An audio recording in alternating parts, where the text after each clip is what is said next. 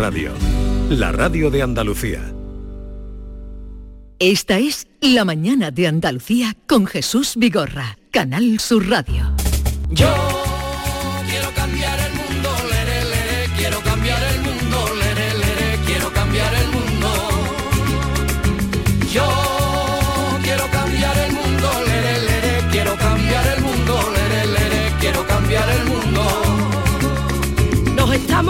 el planeta y sin tetas no hay paraíso, ni agua, ni vegetación, ojo que depresión. Todavía estamos a tiempo, hay que gritarle a los chorizos. Dejen tranquilo al Amazonas, somamona, que ya no queremos más pisos. Yo quiero cambiar el mundo, quiero cambiar el mundo, Cambio climático, la sección que nos trae cada miércoles, eh, bueno, algunos miércoles. Eh, cambio climático, la sección que nos trae algunos miércoles. Los que me dejáis. Javier Bolaño, buenos días. Muy buenos días, Jesús. No me digas algunos miércoles porque es que, claro, después tenéis invitados, eh, invitados de mayor relevancia que yo. Bueno, este miércoles vamos a dejarlo y ahora me lo vas a Pero en nosotros antena. somos, No estamos muy interesados por el cambio climático y Máximo ahora que vienes, o Máxime ahora que vienes con eh, la camiseta del Capitán Climático. Sí, que lo- lo- los Reyes. eh, eso es los Reyes, tu camiseta. Sí, los Reyes Describe, que- describe la camiseta, Maite, por Pues favor. eh, se ve un orbe, el planeta azul y eh, eh, la cara de, bueno, él, él, una caricatura Él, de, Javier de Bolaño. Javier Bolaño, como si fuera el Capitán América o, o Superman. No, Capitán pero en Climático. verde, pero en verde, ¿eh? Y Pero con, en con verde. una B en vez de una S. De Bolaños. ¿Te has Sí. visto el detalle? Ah, sí, Capitán sí. Bolaños. Sí, sí, sí, esto es lo- los reyes que han cogido la idea de nuestro compañero Carlos López, que aquí un poco, eh, siempre de- entre bromas y de buen rollo en, en la redacción, me dice capitán climático, y los reyes se ve que eh, lo escucharon, oído, lo han oído, Te lo mereces. y me han traído esta camiseta que es muy divertida. Te lo mereces. Que Pues hay que ponerle un poquito de humor a, a este tema, a ¿no? partir de ahora será el Capitán Climático. eh, Venga, me lo apunto. Venga, me lo, ¿de qué me va- lo- de qué hablamos hoy? Me lo apunto. Y además después de un mes de diciembre que ha sido el más caluroso de la historia, no sé si eso lo sabéis ya, y después de un año 2022 que ha sido el quinto, o sea, el, el diciembre más caluroso de la historia en España, pero el 2022 en su conjunto ha sido el quinto año más caluroso globalmente de la historia de la humanidad, desde que estamos Y los últimos aquí. cuatro, cuatro años han sido recientemente, ¿no? Bueno, ¿O no? de los últimos ocho años Sí. han sido los ocho años más cálidos de la historia. Es decir, Eh, vamos corriendo, corriendo. va- vamos, Vamos a más. arriba o abajo. Este, este en concreto ha sido el, el, ya te digo, el quinto año más, más cálido globalmente, este 2022. Pero de los últimos ocho años, curiosamente son los ocho años más cálidos de la historia. Está claro que hay una tendencia Claro, evidente claramente. y puntualmente podemos eh, batir un récord o no batirlo o estar por debajo, que eso muchas veces dice, bueno, el cambio climático es que está haciendo mucho frío. Bueno, claro, tiene que hacer frío de vez en cuando, pero la tendencia es evidente y de los últimos ocho años son los ocho años que más calor hemos pasado y lo que nos queda, que es eh, lo más interesante. Por eso hay que intentar convertir y adaptar nuestras ciudades y esto es lo que están haciendo mm, intentando hacer desde el gobierno con la instalación de la zona de bajas emisiones que yo creo que, que de lo que venimos a hablar hoy y que yo creo que ya todo el mundo sabe más o menos de lo que estamos hablando cuando hablamos de zona de bajas emisiones ¿no? tú lo sabes Jesús Sí, las zonas que de las ciudades que van a Efectivamente. entrar, que entran en vigor ya, ¿no? Sí, el- a partir del 1 de enero, en teoría, tenían que entrar en vigor esta zona de bajas emisiones para las ciudades de más de 50.000 habitantes, que en España son, si no recuerdo mal, 149 y en Andalucía eh, creo que son 29. 29 zonas de bajas emisiones. en Andalucía. 29 ciudades que tienen más de 50.000 habitantes Sí. y que por lo tanto tienen que tener una zona de bajas emisiones desde el 1 de enero. Ahora, ¿las tienen o no las tienen? Y vamos a intentar conocerlo ahora y vamos a también saber qué significa esto de la zona de bajas emisiones y qué consecuencias trae para nuestro día a día. Eh, Cristian Quiles, ¿qué tal? Muy buenas, eh, muy, muy buenos días. Muy buenos días, Javier. Cristian Quiles es responsable de proyectos de política de transporte y movilidad de ECODES y con él vamos a intentar charlar para que nos explique un poquito esto de la zona de bajas emisiones, eh, en qué consiste y qué es lo que pretende sobre todo, Cristian.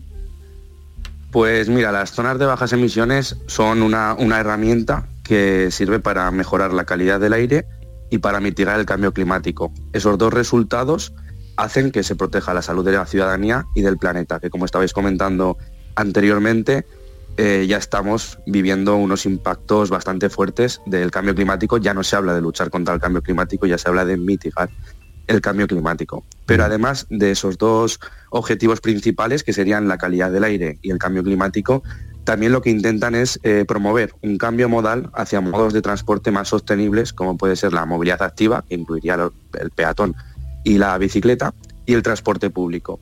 Además, reducir la contaminación atmosférica que se genera por el tráfico motorizado en las áreas urbanas. Y finalmente, promover la eficiencia energética al ir abandonando progresivamente el uso de combustibles fósiles y utilizando otras tecnologías, en este caso pues los eh, vehículos eh, 100% eléctricos a batería. Pero- Por lo tanto, son una herramienta... Sí, eh, no, no, concluye, concluye. eh, Cristian. Sí, no, no, no. eh, quería decir que son una herramienta para conseguir todos esos objetivos independientemente de que haya unos eh, principales o secundarios. mm. Bueno, ¿puede haber varias zonas de bajas emisiones o es solo una en concreto? Puede haber, puede haber varias zonas de, de bajas emisiones. De hecho, hay ciudades que en sus diseños iniciales eh, están ya planificando varias zonas dentro de una, de una misma ciudad. Por ejemplo, es el caso de, de Sevilla, que tiene la Cartuja Norte y la Cartuja Sur, o Valencia, que está diseñando eh, cinco zonas. Eh, en definitiva, puede haber eh, varias zonas dentro de una misma ciudad y es más, el Real Decreto Ley que se aprobó el 27 de diciembre dice o sugiere que las ciudades grandes pues podrían tener más de una zona de bajas emisiones, puesto que la movilidad, o sea, ese tráfico urbano motorizado es responsable en, en términos eh, generales, digamos, de más del 20% de las emisiones que, que se generan en una ciudad. Cristian, ¿cómo eh, puedo saber yo, usuario de un automóvil que voy circulando por una ciudad, que estoy entrando en una zona de bajas emisiones? La- ¿El ayuntamiento tiene obligación de señalizarlo? Sí, sí, sí, sí. Todos los ayuntamientos tienen obligación de instalar eh, señales verticales y horizontales que fueron aprobadas por la Dirección General de Tráfico el año pasado. Eh, y, y- y eso, en todas, digamos, las entradas y salidas a esa área delimitada debe estar, eh, debe estar señalizado. Y Cristian, ¿cómo, ¿cómo sé qué etiqueta tiene mi coche? El mío, por ejemplo, es un diésel que compré hace ocho años. ¿Hay que llevarla visible? ¿Cómo, cómo hacemos el, el trámite Sí, de la- la etiqueta? La etiqueta tiene que estar visible, tiene que estar en, en el- en la parte delantera del vehículo, en el lado eh, derecho, debajo, en la parte de abajo de donde está siempre la pegatina de la, de la ITV, para conocer la etiqueta de tu vehículo, además de, de ver los permisos, o sea, los papeles del vehículo, eh, se puede entrar a la página web de la Dirección General de Tráfico, introduces tu matrícula y ya te dice la etiqueta que te corresponde, o, en el, eh, o si no te corresponde. Claro, Y- esa es la cosa. Y si no me corresponde, si tengo un coche muy antiguo de diésel y no me corresponde, ¿qué pasa? ¿Te- ¿Tengo que dejar de circular por la zona de bajas emisiones para siempre? A, ni- a nivel, a nivel general, lo que están haciendo ahora las ciudades en una implementación inicial es eh, restringir el acceso a los vehículos sin etiqueta a estas zonas. Es decir, sí que tendría un carácter eh, permanente. Se trata de vehículos, los de sin etiqueta, que contaminan mm, mucho, son los más contaminantes, entonces sí, eh, tendrías que dejar de, de circular por esa zona con tu, con tu vehículo. Es cierto que hay ese- eh, exenciones, que puede ser, por ejemplo, si vas a algunas ciudades, si vas a aparcar a un parking eh, público en el interior de esa zona, puedes entrar con tu vehículo. Pero ¿quién determina la zona? ¿Quién acota la zona? ¿Es La- el ayuntamiento? Es el ayuntamiento. Los ayuntamientos eh, deben hacer una ordenanza de una ordenanza para la implementación de las zonas de bajas emisiones. Ellos delimitan eh, el espacio y eh, las restricciones que se aplican siempre en función de las etiquetas. Pero lo que sugiere el Real Decreto Ley es que estas áreas, o sea, esta extensión debe ser adecuada y suficiente para cumplir con todos los indicadores que se les pide. O sea, es decir, los ayuntamientos eh, tienen que implementar una zona que mejore la situación inicial, pero es que dentro de tres años la van a tener que revisar y tiene que volver a mejorar esa situación que se da en tres años. O sea, siempre hay que evolucionar eh, a más. Eh, Todo esto está muy bien sobre el papel, Cristian, pero en Andalucía Sí. yo decía antes que hay 29 ciudades con más de 50.000 habitantes en todo el territorio, hay 149 en toda España. ¿Esto en la práctica se está haciendo? Eh, no, lo que hemos visto eh, a 1 de enero es que no se está haciendo. De hecho, solo hay eh, 10 ciudades, eh, y contando a Madrid y Barcelona, que ya las tenían, que a 1 de enero han implementado algo. Lo vamos a dejar ahí. Han 10 puesto algo. ciudades en toda España, de las 149 que En deberían deberían.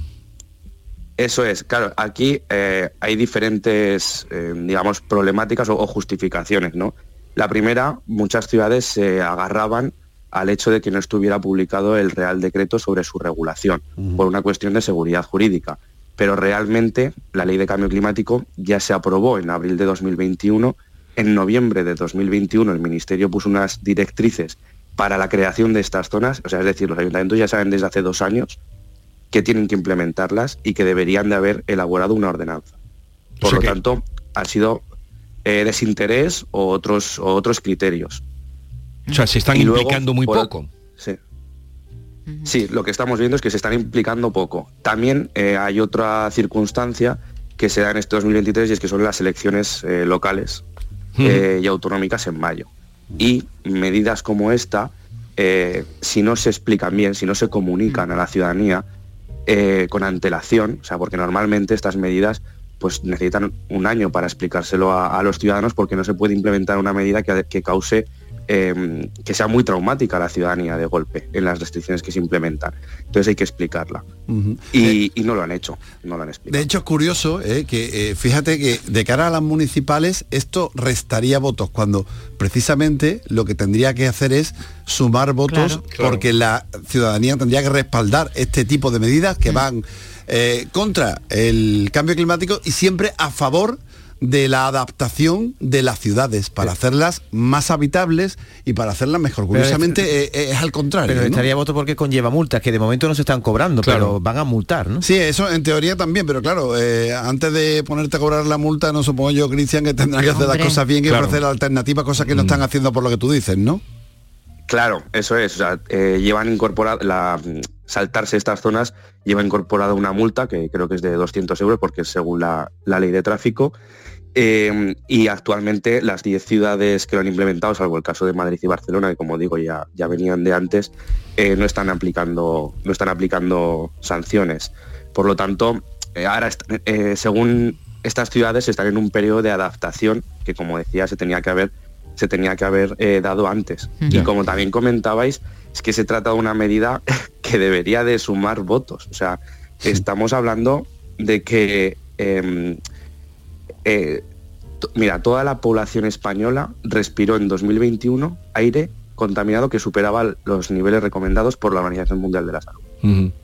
En España fallecieron 30.000 personas por esto. En las ciudades, el tráfico motorizado provoca, pues como he dicho, de media a nivel general. Eh, más de un 20%, en el caso de Europa es un 23% de media. Por lo tanto, eh, dejar el, vehículo privado y, moverse, intentar moverse en transporte público, en bicicleta eh, o de otras maneras más sostenibles, es una forma de atajar eso. Sí que es cierto que hay que tener en cuenta sectores, eh, pues por ejemplo los distribuidores de mercancías Claro. en ámbito Sí, urbano, claro, la gente que- que, trabaja y que, y lo necesita. Las ambulancias, en fin, lo, lo de Eso sentido es. común, ¿no? También, Sí, pero también los que Eso transportan eh, mercancías Claro, también que se atengan Sí, sí, sí, a- sí. a, vehículos no contaminantes Hombre, o menos contaminantes. claro, no porque eh, lleven mercancía ya está todo Sí, lo que pasa es que autorizado. para, para todo eso tiene que haber un plazo, ¿no? Porque claro, se supone que estas zonas de bajas emisiones con el tiempo, si todo va bien, irán creciendo en las ciudades, ¿no? Eh, Sí, eh, lo la- ideal la- sería que, que, bueno, ¿no? que llegáramos a, a- a más, cada vez a más territorio, ¿no?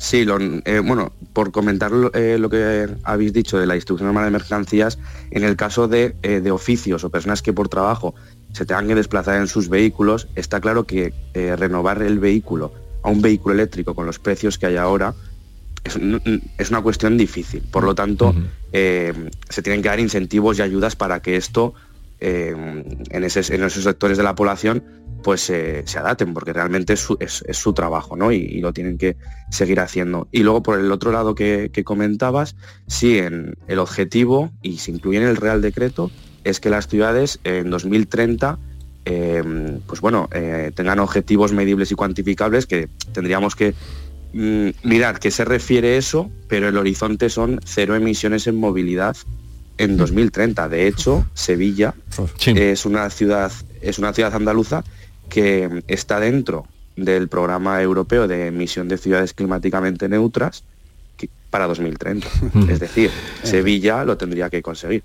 Bueno, y sería la. ¿Hay alguna otra ciudad andaluza que esté eh, más mm, eh, que haya tomado esto más en serio, que vaya, esté más avanzada? en- Aquí en Andalucía, ¿cuántas ciudades de las 19 que tenían que hacerlo? De las 19 o 29, ya no me acuerdo la cifra. 29, que- 29. De las 29, eh, ¿cuántas lo, lo están haciendo? Que tengáis vosotros constancia. Bueno, eh, nos- yo sé que Córdoba, Málaga, Granada, eh, Almería y Sevilla lo están haciendo. La línea de la Concepción creo que sí que ha implementado algo a 1 de enero. Y Ah, Algeciras pues- también está caso de- trabajando, sí. Algeciras. En el caso de Granada, eh, yo he visto en, eh, en internet el diseño que tiene la zona de bajas emisiones, lo que pasa que, como el resto de las que os he nombrado, salvo Sevilla, eh, no dan fechas concretas, mm, todas dicen a lo largo de 23, como comentaba, el hecho de que el Real Decreto se haya aprobado en el 27 de diciembre, pues les ha dado, les ha dado margen. Mm, O sea, el Ministerio realmente a 1 de enero deberían de cumplir con la ley, pero el Ministerio ha dicho abiertamente que no va a haber sanciones por Claro. incumplir la ley. Entonces ya pues se atienden al Real Decreto. Mientras estábamos charlando con Cristian Quiles, que es responsable de proyectos de política de transporte y movilidad de eh, CODES, nos llegaba esta consulta. Buenos días Jesús y equipo. Mm, Soy Juan Carlos de Cádiz. Eh, como estaba hablando de la zona de bajas emisiones, me gustaría saber si podéis preguntarle al experto qué pasa, por ejemplo, en Algeciras, que el puerto está a menos de 500 metros de la ciudad, que los coches no van a poder entrar al centro más o menos. Y sin embargo, los, los buques que hay allá atracados, hay veces que están echando por esas chimeneas, por Dios. Un poco pasa lo mismo en, en el centro de Cádiz. Lo que pasa que Cádiz tiene menos barcos. Ya estamos con la contradicción, ¿no? Eh, Cristian, Cristian. Sí, efectivamente. Yo no, no conozco mucho el caso exacto eh, al que se está refiriendo, pero sí que es cierto que el tema de transporte marítimo lleva su proceso de descarbonización. No es lo mismo descarbonizar el sector marítimo que descarbonizar o reducir las emisiones de la circulación de vehículos ligeros por la ciudad.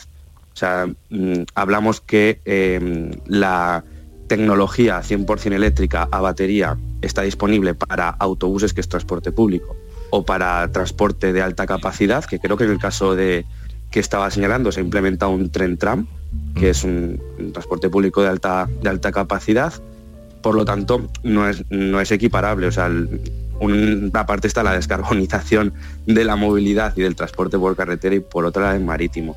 De todos modos, eh, se refería a que mm, no, no van a poder entrar vehículos, pero claro, ¿a qué vehículos se refiere? Porque supongo que serán vehículos sin etiqueta, que como he dicho son los más eh, contaminantes, Sí. y en todo caso, eh, como decíamos, la implementación de estas zonas que debería de venir acompañada de una serie de medidas complementarias que den respuesta a situaciones como, como la que se comentaba, ¿no? Que si él no puede entrar, pues que pueda llegar de alguna manera eh, al centro. En cualquier caso, cuando se habla de, de cambio climático y de medidas que tomamos o se toman a, a nivel general o a nivel particular, siempre hay, hay- hay gente que te pone eh, de manifiesto, te pone frente a tus contradicciones y las cosas que hacen mal cuando estás intentando hacer algo bien. Entonces, vamos a ponernos en el otro, en el otro sentido, vamos a intentar ir acumulando pequeñas cosas que hagamos bien en vez de ponerlas siempre, Sí. porque no vamos a hacer las cosas perfectas. Es imposible. Ninguno de los que estamos aquí, por mucha voluntad que tengamos, incluido Capitán Climático, ¿eh? Eh, va- vamos a hacer las cosas bien, entonces, eh, perfectas, quiero decir. Entonces, todas las cosas que vayamos sumando, vamos a irlas sumando y vamos a darle el valor que tienen. Y, y no ponerlas por- en contradicción con otras que se hacen mal, y pero porque todo no se puede hacer bien, es absolutamente y- imposible. Y por algún Vamos lado, por algún lado de la ciudad, por una plaza, habrá que empezar. Por algún lado habrá que Claro empezar. que sí. Bueno, Cristian Killer, responsable de proyectos de política de transporte y movilidad de CODES, gracias por estar con nosotros. Un saludo y gracias. seguiremos eh, llamando a las conciencias y concienciándonos nosotros. Muchas gracias. Hasta a- luego. Adiós, buenos días. Decimos rápidamente las localidades.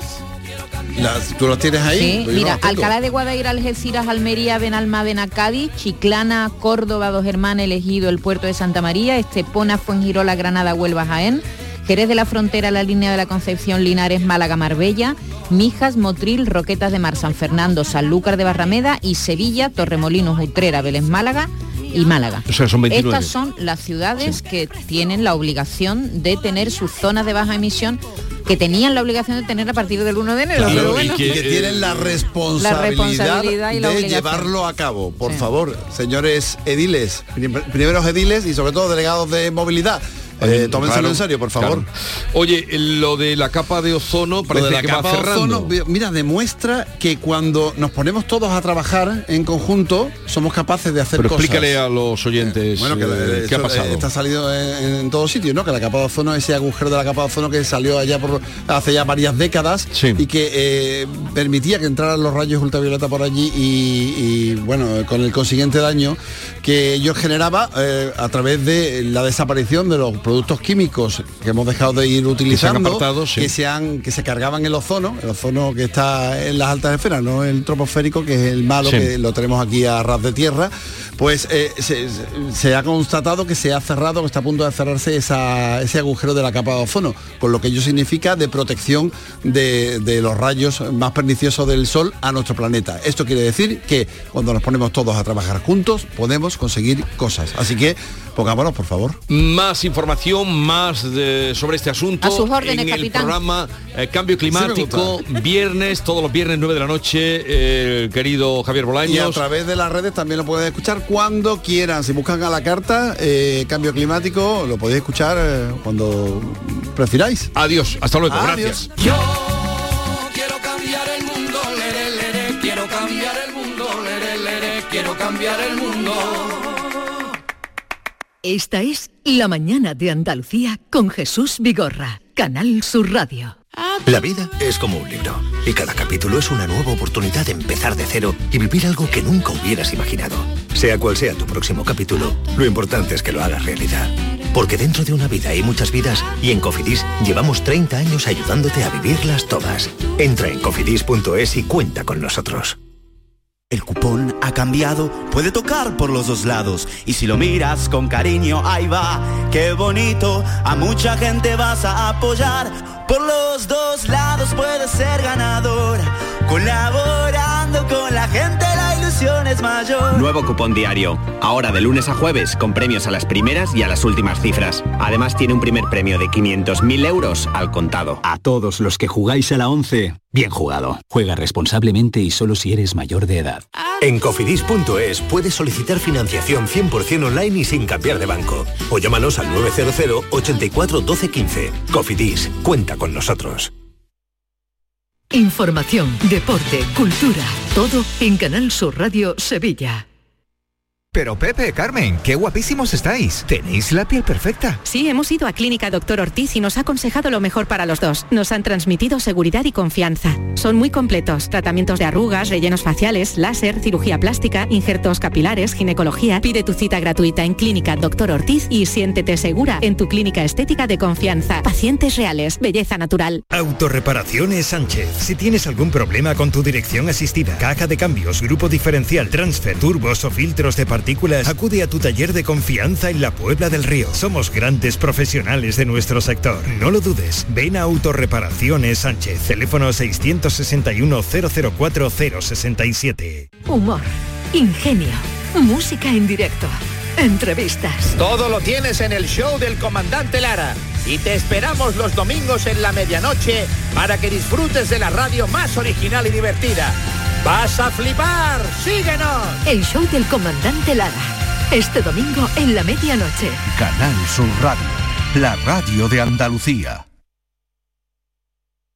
Esta es La mañana de Andalucía con Jesús Vigorra, Canal Sur Radio.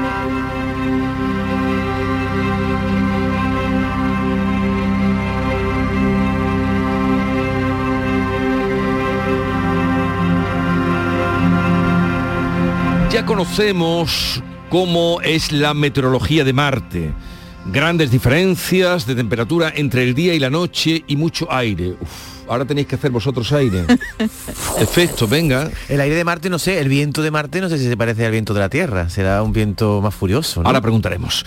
Estos datos han sido recogidos a lo largo de un año marciano casi dos terrestres, por el instrumento científico español MEDA a bordo del todoterreno Perseverance de la NASA.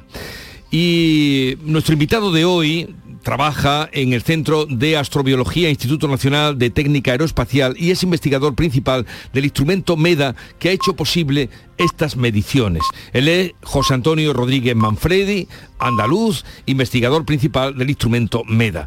Ha estado con nosotros en alguna otra ocasión. José Antonio, buenos días. Muy buenos días, ¿qué tal? ¿Cómo estáis? Encantados de volver a saludarte. Eh, ¿Cómo es el tiempo en Marte? Pues eh, no es ni mucho menos idílico para ir de vacaciones, como, como podéis imaginar, como habéis estado comentando.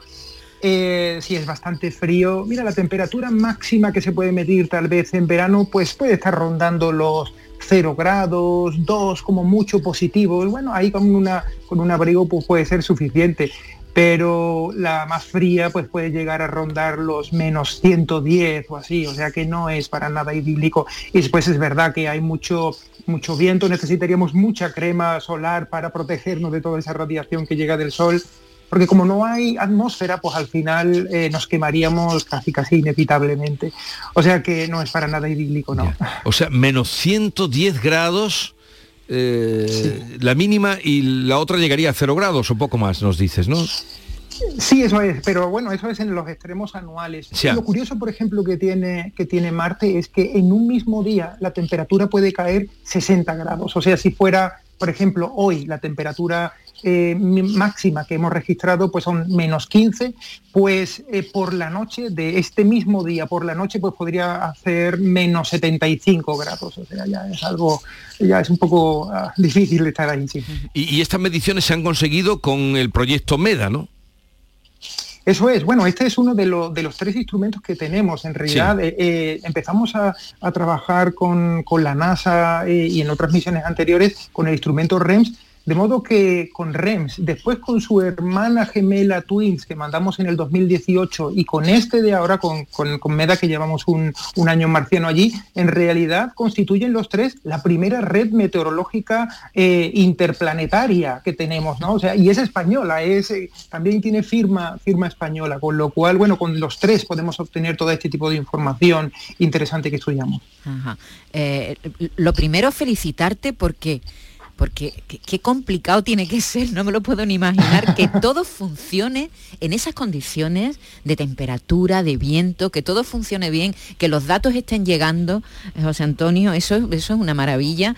Y después, mmm, claro, eh, la NASA piensa que, que, que, quiere poner a, a, humanos, a seres humanos en Marte. ¿Todo esto ayudará a que las condiciones de, de, los hombres y las mujeres que llegan a Marte, si es que llegan, bueno, se estudien con, con anterioridad y sean viables, ¿no? Claro, así es. O sea, pensemos que esto, estamos hablando de ahora, por ejemplo, en torno a los 275, 300 millones de kilómetros de nosotros. O sea que hablamos de, de, mucho más allá de Carmona, casi un poco más allá. Y, y, sí, ciertamente, eh, bueno, Carmona, para los que, bueno, como soy de Sevilla, es el que más el, me ha venido más a la mente, sí. pero bueno, muy, muy, muy lejos. Y, y bueno, luego, pues eh, claro, eh, las grandes tormentas que se producen en Marte, tormentas que pueden llegar a cubrir todo el planeta a la vez, o sea, se, se cubre con, un, con, una especie de velo de polvo, con estos vientos tan grandes que estábamos diciendo, pues imaginad que aterriza o que esté aterrizando una misión de estas tripulada, con el riesgo que todo ello ya supone, pues en medio de una tormenta. Así que todos estos datos y, en fin, lo que nos queda todavía por investigar, pues ayudará al diseño de esas naves que mm. llevarán a los humanos a la superficie, luego a las condiciones que tienen que sobrevivir, eh, que soportar en esas condiciones, en, ese, en esa superficie, y, y, luego los hábitats, o sea, donde tengan que vivir, tienen que ser capaces pues, de soportar todo ello. Todo ser humano posee el instinto primario de ayudar a los demás. Si un excursionista se pierde en la montaña, la gente organiza su búsqueda. Si un terremoto arrasa una ciudad, Personas de todo el mundo envían ayuda humanitaria. Este instinto se halla en todas las culturas, sin excepción. Estamos escuchando un fragmento, el tráiler del Marciano de Ridley Scott, que la película se hizo, o la vimos en 2015. Mm, No sé si esa película eh, tenía que ver, supongo que la habrás visto, José Antonio, tenía que ver mucho con, o se parecía en algo, eh, o era verosímil a lo que allí pudiera haber. es bastante fiel, ah, tiene sus licencias, o sea, la verdad es que estuvo bastante bien asesorada por, por compañeros de, de- de NASA y de JPL y, y es bastante fiel a las condiciones, pero claro, tenemos eh, inevitablemente que, que aceptar que se trata de una película y por tanto hay ficción. Pero, por ejemplo, esa tormenta, no voy a hacer spoiler por si alguien no lo ha visto, pero esa tormenta que desencadena toda la trama, que ah, finalmente pues eh, eh, hace que se quede allí aislado, esa- ese tipo de, tormentas son como las que mencionaba, son verdad. Obviamente no con, con esa virulencia, con esa fuerza, ¿no? Para poder arrastrar cosas, pero sí, es así, es así, es tal y como se refleja. Pero ¿y la, la probabilidad de cultivar patatas? Pues eh, bueno, sí, la verdad es que el, el suelo marciano es muy árido porque recibe mucha dosis de radiación, pero con una cierta preparación, insisto, no voy a hablar de la película, de, de los detalles de la película por si alguien la quiere ver, pero sí, se podrían cultivar. Hay determinadas, de hecho hay estudios que, que están planteando qué tipo de, de cultivos se podrían hacer allí y hay algunas variedades de patata eh, que se podrían hacer. Nos faltaría quizás pues para hacer una tortilla algún otro elemento más, pero por lo menos podría sobrevivir. Las gallinas, nos faltarían las gallinas. Que, que existe esa probabilidad, esa probabilidad de, de cómo sale en la, Bueno, en la desde peli. aquí de Andalucía se están estudiando eh, cultivos para la luna. Aquí en, en- en un pueblecito de, de Granada, es decir, que, que hay mucha ciencia puesta ahí, ¿no? Precisamente par- por si el hombre alguna vez, eh, pues, pues, pues se- se- nos tenemos que ir del planeta porque no lo hemos cargado ya. Pero es muy práctico ese sentido de, de buscar ese tipo de recursos, incluso, por ejemplo, el oxígeno. Pues en lugar de tener que llevarnos desde la Tierra todo el, el oxígeno, por ejemplo, que se vaya a utilizar para la, Sí. la tripulación, pues obtenerlo de la atmósfera marciana, que es un 96% dióxido de carbono, o sea, eso que sale del escape de los coches, eh, pues eso es, eso es una de las pruebas que se están haciendo. No podemos llevarnos todo desde la Tierra para mantener allí a la tripulación el tiempo que sea, con lo cual lo máximo que podamos obtener de allí, ya sea plantado o sea, pues esto, a través de, de elementos eh, de ingenios y de inventos para sacar el oxígeno, sí, se está investigando ya. José Antonio, uno de los descubrimientos, creo, más sorprendentes durante este año de medidas ha sido observar la formación de halos, de nubes. Y yo te pregunto, mm, si no hay agua, ¿cómo son las nubes de Marte? ¿De qué están hechas? En realidad sí hay agua, hay muy poca cantidad de agua, eh, pero, pero de verdad se forman, se forman esas nubes de cristalitos casi de hielo. Y lo de los halos ha sido por- lo hemos identificado por primera vez fuera de nuestro, de nuestro planeta. eh, y además, bueno, por tanto, eso nos da mucha información. Los halos, para, para aquellos que a lo mejor no estén al tanto, son esos círculos, esos anillos que se forman alrededor del Sol cuando tenemos en la Tierra, miramos con cuidado, pero miramos al Sol en determinadas condiciones, se forman unas especies de círculos, anillos concéntricos alrededor del Sol. Sí. Y eso precisamente pues es, es indicativo de, de esa cantidad de vapor de agua y de, y de, de, eh, aerosoles que llamamos así técnicamente en, la, en Marte, ¿no? en la atmósfera. Y sí, hay nubes, no llueve, porque realmente como la temperatura es tan baja, como hemos dicho, y la presión también tan baja, pues casi se pasa del vapor de agua a hielo en la superficie, ¿no? Pero no hay ese, esa- eh, ese estado intermedio en forma de agua, de lluvia, podríamos decir. Pero sí existen nubes y a través de estos halos los estudiamos y ahora mucho mejor.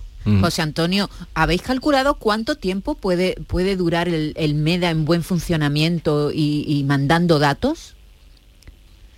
La misión eh, primaria, que así se llama, es en la que, bueno, pues hay que definir un horizonte, ¿no? Quiero decir, para cumplir los objetivos que nos hemos marcado, en fin, bueno, todo eso es un año y medio marciano, un año y medio marciano. Pero obviamente esperamos por todos los lados que esto continúe eh, muchos más años. Y es más, ahora que ya estamos eh, pensando y trabajando en esa siguiente misión, ahora lo que se plantea es que como mínimo la misión debería durar ocho años, o sea, hasta finales de esta década, para poder ayudar precisamente a la recogida de esas muestras y traerlas a la Tierra. O sea que esperamos que esto dure como mínimo, pues eso, ocho o nueve años eh, como poco. Y ese es el trabajo en el que estás ahora, eh, estudiando y analizando los datos que llegan. O sea, tú estás viviendo prácticamente en Marte. ¿No? Pues sí, José Antonio, literalmente, literalmente. Qué frío hace Sí, hoy en Marte. ¿no? que está centrado en Y ese el trabajo. horario es muy malo.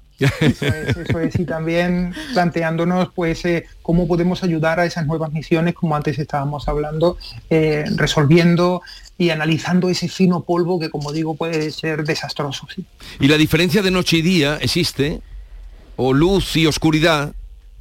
Claro, claro. El, el- el día marciano, pues además, bueno, pero en ese sentido nos beneficia que sea un poco más de 24 horas, son unos 24 horas y 40 minutos los que dura ese día marciano y eso nos permite dormir un poco, que también hay que cuidar la salud. Y, y, Jo- José Antonio, como es una pregunta un poco paranoica, pero si algún día viviéramos en Marte, como allí el año es como dos años nuestros, significaría que allí cumpliríamos menos años, seríamos menos viejos, ¿no? Eso es algo positivo y además también como, como el planeta es más pequeño, o sea, es la mitad de radio, por tanto la gravedad es menor, también pesaríamos menos, con lo cual sería idílico, menos años y menos peso.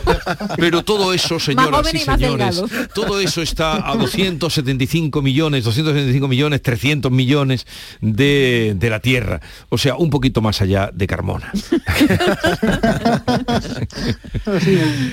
José Antonio Rodríguez Manfredi, gracias por atendernos. Nos alegra mucho que un andaluz eh, esté trabajando en un proyecto tan, tan principal y tan importante como en el que estás trabajando, el MEDA. Y una vez más, gracias por atendernos. Un verdadero placer. Buenos días. Adiós, buenos días. Esta es La mañana de Andalucía con Jesús Vigorra, Canal Sur Radio. Canal Sur Radio, Sevilla. Centro de Implantología Oral de Sevilla. Campaña de ayuda al decentado total. Estudio radiográfico, colocación de dos implantes y elaboración de la prótesis, solo 1.500 euros. Nuestra web, ciosevilla.com o llame al teléfono 954 22 22 60. Bienvenidos a Sacaba. Mil metros de electrodomésticos con primeras marcas. Grupos Whirlpool, Bosch y Electrolux. Frigoríficos, lavadoras, hornos, vitros. ¿Quieres más? Aires acondicionados, aspiradoras, pequeños electrodomésticos. Y financiamos en 12 o 20 meses sin intereses solo tú y Sacaba. Tu tienda de electrodomésticos en el Polígono Store en calle nivel 23. Ven a ver nuestra exposición y sus 25 años de experiencia. Sacaba. En Plaza de Cuba número 2 está el restaurante de moda, La Coartada, el lugar de encuentro perfecto, con amplia terraza para disfrutar de la sobremesa y el mejor ambiente de la ciudad, excelente oferta gastronómica y el mejor servicio en un espacio exclusivo. Todo esto y mucho más te espera en La Coartada. La Coartada, encuentra tu excusa para venir. Llega la Supercopa de España desde Arabia Saudí, un torneo a cuatro que comienza con las semifinales. Y desde este miércoles juegan los dos primeros clasificados de la liga y los dos finalistas de la Copa del Rey de la temporada pasada. Entre ellos está el Real Betis Balompié.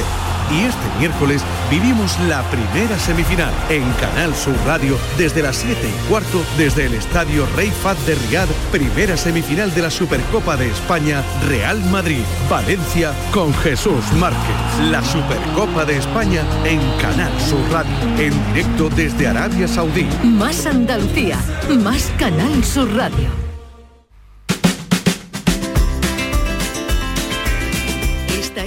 La mañana de Andalucía con Jesús Vigorra, Canal Sur Radio. El camino es largo hasta el final, la banda gira sin parar, la fiesta sigue en la bodega de algún bar, celebrando una vez más que vuelvo a casa. Mi casa está en la frontera, está en el sur, el sol me habla con su luz, el arte siempre está presente en mi menú, porque soy un andaluz de Jerez de la frontera. De Jerez de la Frontera es el comandante Luis Lara. Buenos días, comandante. Hola, Jesús Vigorre, compañero. Escúchame, qué, qué careta de, de entrada más bonita, ¿eh? Con mi amigo Arcanijo de Jerez ahí, cantando ahí. ¿La quieres eh. para ti, para Qué siempre? chula, Sí, sí, sí. La sí. podemos dejar, Nos dale. adueñamos, nos adueñamos de ella ahora mismo. Dale un poquito. Adjudicada. pero nunca la solté. El camino es largo hasta el final, la banda gira sin parar, la fiesta sigue en la bodega de Comandante. ¿cómo, ¿cómo va el año? Muy bien, muy bien, maravillosamente bien. Además, ayer echamos un ratito muy bueno en, en el Nissan Cartuja, grabando el show del comandante Lara que tuvimos ayer de, de invitados a, al Cristian y al Cabeza, ¿eh? a los a los influencers de YouTube y echamos una tarde maravillosa, nos, nos reímos tela y, y nos ha quedado un super programa que se emite el domingo a las 12 de la noche y es una maravilla, ¿eh? nos reímos tela y de verdad que, que así da gusto, Cabeza. así da gusto llegar a, a la- a- bueno, a casi media iba a decir de enero, claro. Eh, eh, volver a, a- a la, a la vida. Sí, a la rutina A la Turner, rutina. rutina Turner, claro que sí. Rutina Turner. El Cristian y el cabeza, ¿quiénes son, Luis? Yo no los Dos conozco. influencers. ¿No lo conoces los, los, los influencers de cachondeo que, que son de San Fernando, de la isla de León? Sí, hombre, el Y el Cabeza, tú los pones Aquí estoy viéndolo, en sí. un está- están sembrados los dos. Sí, y comandante, sembrados. ¿cuándo empieza usted ya de nuevo la gira por Pues las mira, la- Españas? La, gira la tenemos ya pues puesta todavía hasta marzo, Jesús. Vamos a descansar un poquito. Estamos preparando un show nuevo Sí. que se llama Viaje con nosotros y estamos dotándolo de contenido. Estamos ahí dándole forma para buscar una hora y media larga de, de distracción y de divertimento. O sea, ¿está usted ahora en fase creativa? Sí, estamos ahí esperando a que las musas nos visiten y claro, como las musas te visitan cuando estás trabajando, pues estamos trabajando Bien, bien, eh, bien. a todas horas para que aparezca Pupo y apuntamos los chistes graciosos, las historias graciosas, le estamos dando forma al espectáculo y va a ser una pasada porque lo estrenamos el día 3 de 3 de marzo eh, eh, y nada, ¿Dónde? estamos Pero locos ya ¿dónde, por- dónde está ya prevista la fecha de estreno? Sí, tenemos, tenemos, la primera actuación va a ser aquí en un pueblo de Sevilla, lo tengo aquí apuntado, lo que pasa que, que se me ha ido Tal un vez poco- sea Alcalá. o- No, no, no, no, es más pequeñito, Más eh, pequeñito. sí, va a ser como una pequeña probatura que vamos a hacer allí. pero Probatura, que me, gusta cómo habla usted, Sí. comandante. Probatura. Castilblanco de los de los Arroyos, claro. Esto ya me muero. En el Teatro. Municipal de Castilblanco de los Arroyos. ha sido el, o sea, bonito. Eso es tuvieron a mucha pie de la intención, sierra, eso tuvieron está a pie mucha- de la sierra. Tenía muchas ganas de, de- de que lleváramos allí al comandante Lara, al show del comandante Lara, y claro, como teníamos el nuevo show para, para estrenarlo en marzo, pues cerramos la fecha allí el 3 de marzo, 3 de marzo. y luego del tirón nos vamos 4 y 5 de marzo a- a- al, al Cine Teatro Capitol en la Gran Vía de Madrid, con que de O sea, Castilblanco de los de Arroyos a Madrid. A la Gran Vía. De Castilblanco a la Gran Vía de se puede llamar Castilblanco a la el- Gran Vía, por- la- los comienzos la- Sí. los comienzos de este nuevo show sí ¿Y, y usted cuando va a la Gran Vía, cuando acude al teatro, va en taxi? hoy no está David Gallardo para O- hilar o- pero, o va usted pero que- andando. que bien lo ha hecho Jesús dice yo que bien lo ha hecho bien, ¿eh? Pues sí, magnífico. Y hablando de taxista, claro, pues tenemos aquí una pequeña historia, un pequeño sucedido. Y es que un, un hombre pues se subió a un taxi y cuando llevaba pues un ratito en el taxi, pues le dice, caballero, ¿se quiere ganar usted 500 euros? Al taxista, el taxista se quedó con, lo- con los ojos así como platos y miró para atrás y dice, claro que sí, que es lo que tengo que hacer. Y dice, pues mire, vamos a ver, eh, ¿ve usted a esa pareja que está entrando en ese hotel? Pues mira, es mi mujer con otro. Es mi mujer con otro. Por favor, aparque usted aquí un momentito y vaya usted un momentito al hotel. Y lo saca de ahí, hombre. Y sácala de ahí, saca de ahí a mi mujer, por favor. Venga, claro que sí, ahora mismo lo hago. Total, taxista paró allí, aparcó, se bajó del taxi, entró en el hotel y salió con una mujer así, agarrada, echándole una bulla. ¡Hay que ver, hay que ver, eh! ¡Hay que ver! La montó en el coche y le dice el que estaba en el taxi, se me que esta no es mi mujer. Y dice, no, no, esta es la mía, ahora esto por la tuya.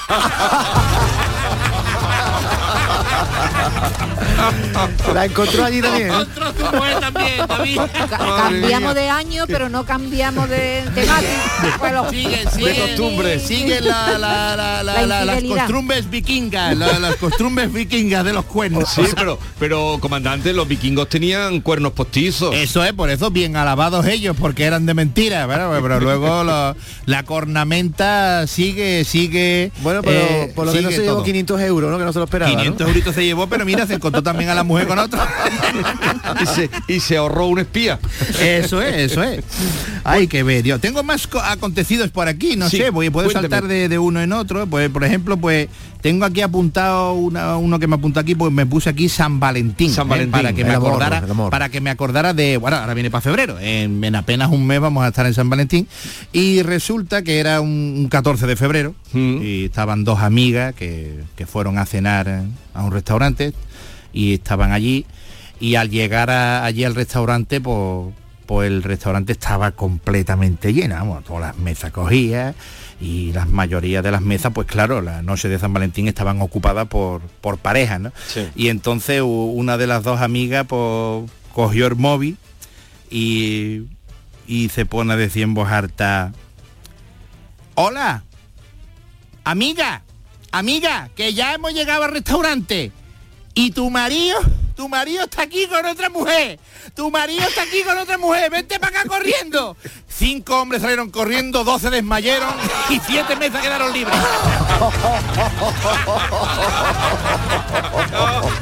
Es bueno. Qué bueno. Encontraron sitio del tirón, ¿eh?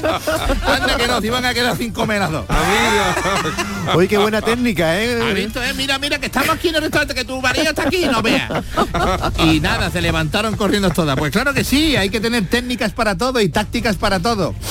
Ay, Dios mío. Ay, Dios mío, qué de pamplina ocurren, qué de pamplina Señor, ocurren. señor. Y seguimos hablando de, de- de- de cosas, problemas de, de- de gente que, que le es infiel, las infidelidades, infidelidades, Hay sí que ver señor. la- las infidelidades, lo que han dado para la comicidad, la- Sí, para la sí, creatividad. Es ¿eh? un tema muy cómico, es un tema muy cómico y es un tema que, claro, hombre, es muy cómico para, todo el mundo menos para el que lo sufre, claro. Que es el último que se entera siempre. Eso ¿no? es, que es el último en entrarse, como los últimos en entrarse, como el Yuyu, nuestro compadre Yuyu, que sacó la chirigota, los últimos en entrarse. Pues mira, un hombre eh, estaba tranquilamente sentado leyendo el periódico eh, y de momento pues llegó su esposa por detrás, pero vamos, furiosa, llegó de la cocina y venía con una sartén y chillando, ¡ah! ah", y le hace con la sartén por la cabeza, ¡bu! Y el otro se volvió, pero ¿qué haces, Charo? ¿Qué te pasa? ¿Qué te pasa? ¿Qué te pasa? ¿Qué, qué me pasa? Este papelito, este papelito que he encontrado en el bolsillo de, de tu pantalón. ¿eh? Mira, con el nombre de Evelyn. Evelyn y un número al lado. Evelyn y un número al lado. ¿Esto qué es lo que es, chiquillo? Evelyn y un número al lado. Y el otro, "Eh, ay cariño, ¿te, te acuerdas que, de que el otro día fui a, ahí al hipódromo de al hipódromo de dos hermanas que, que estuve ahí en la carrera de caballo? Sí, sí, me acuerdo, pues mira, pues Evelyn, Evelyn era la yegua por la que aposté. Y el número que está al lado, eh, ¿cuánto estaban pagando por la apuesta? Eh, eso es lo que era. Ay, ay, perdona, Ay, hijo, pobre. perdona, perdona. De verdad, mil, mil, mil disculpas, cariño. Perdona, ¿cómo puedo pensar yo de esto de ti? Ay, perdona, perdona. Pues nada. Y nada, al siguiente día estaba sentado este hombre viendo el televisor y llegó la mujer por detrás otra vez con una sartén y le hace otra vez por el otro lado de la cara ¡Pumba! y dice ¿qué hace chiquilla? ¿qué hace? y dice "Ah, que ha llamado por teléfono Evelyn La yegua. ha llamado la yegua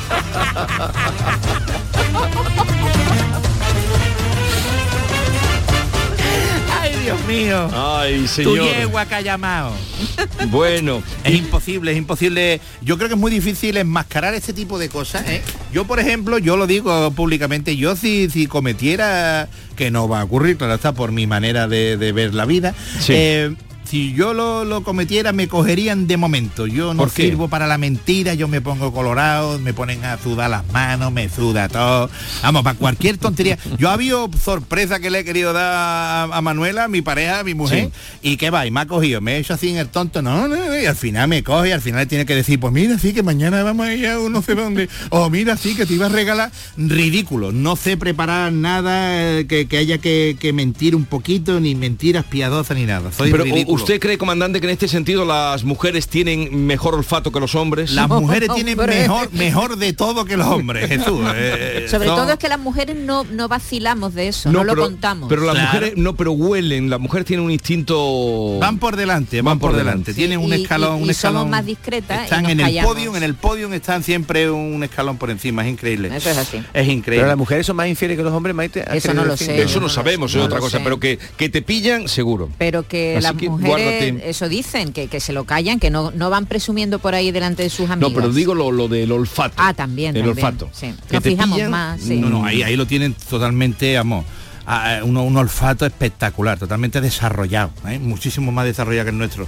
Vamos, nosotros no olemos nada, ellos huelen diferentes, ellos son, son, ellas son capaces de diferenciar eh, todos los sabores y todos los olores que haya en el mundo y nosotros nada, nosotros nada, nosotros nada más que eh, dulce, Lo salado, básico, y, lo ellos- básico. y ustedes tenéis de, de dulce más, eh, más eh, fuerte, dulce menos fuerte, un poquito más dulce, con sacarina, con aspartamo, con todo. Estoy preparada para todo. Por no, por no Con hablar, stevia. comandante, de, de los colores, porque yo distingo un rosa, pero es que parece que hay 40 Ah, rosas. bueno, claro, el rosa el rosa... el- Chicle, el fucsia, rosa eh. chicle, el rosa... Eso las mujeres entienden, yo no veo un rosa. nosotros no vemos ni el rosa, la pantera rosa nada más que veíamos nosotros.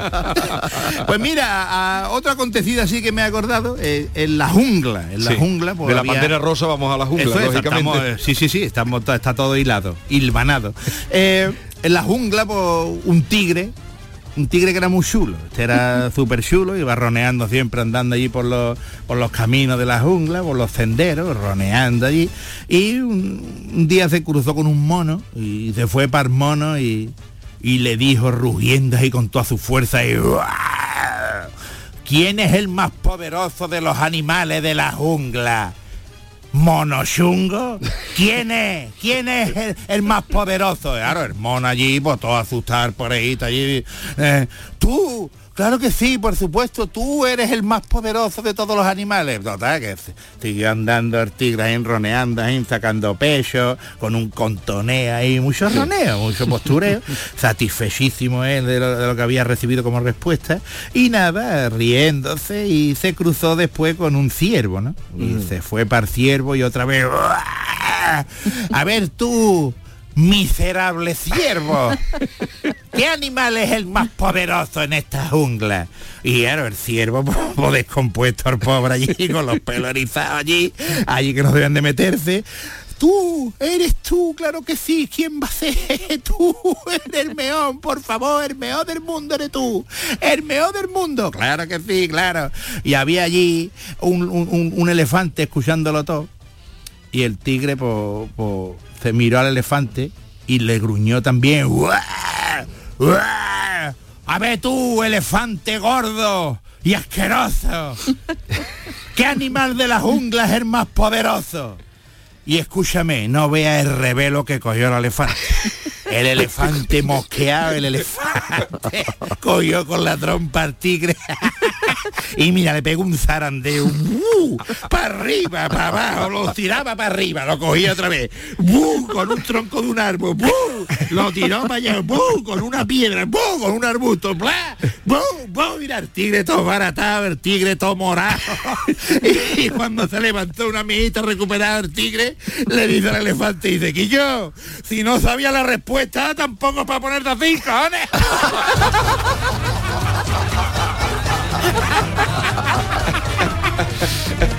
no vea. Es que Me la dieron por todos lados. Con el comandante cuando yo estoy viendo las imágenes. Cuando el comandante yo voy por la selva. Sí, ¿no? Sí. Tú te estás viendo al elefante. Yo estoy viendo Con al el elefante tigre en la y trompa. al tigre en la trompa. tío, qué fatiguita pasó ese tigre, ¿eh? Yo lo estoy viendo como un dibujito animado, cuando un elefante coge un león en dibujito El animado y salen grrr, y salen sonidos. Así lo qué estamos viendo. palizón, qué palizón le dio David al pobre tigre. Que pobre no, porque era muy chulo. De, chulo. No te voy a decir que se lo mereciera, hombre, no, no, la violencia nunca está justificada. Comandante, ¿no le hemos preguntado por los Reyes Magos?